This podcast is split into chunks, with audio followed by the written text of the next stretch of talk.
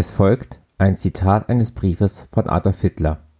Im Anschluss daran wird die Quelle historisch eingeordnet und erklärt.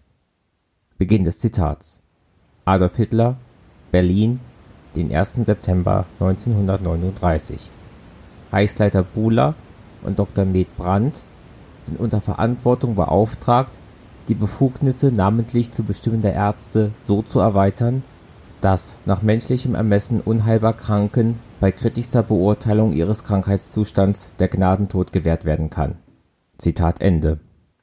Zur Einordnung der Quelle ist zu sagen, dass die Formulierung kritischste Beurteilung und Gnadentod gewähren im Kontext der menschenverachtenden Ideologie des Nationalsozialismus gesehen werden müssen. Menschen mit schweren genetischen, psychischen oder anderen Krankheiten wurden einerseits als wirtschaftliche Last, andererseits als Gefahr für die von den Nazis angestrebte sogenannte Volksgemeinschaft gesehen. Eine kritische, ergebnisoffene Beurteilung des Gesundheitszustands der betroffenen Personen hat es somit damals eindeutig nicht gegeben. Das im Quellentext verwendete Wort Gnadentod ist eindeutig ein Euphemismus zur versuchten Rechtfertigung des Mordes an den Opfern der Aktion T4 und anderer Gräueltaten.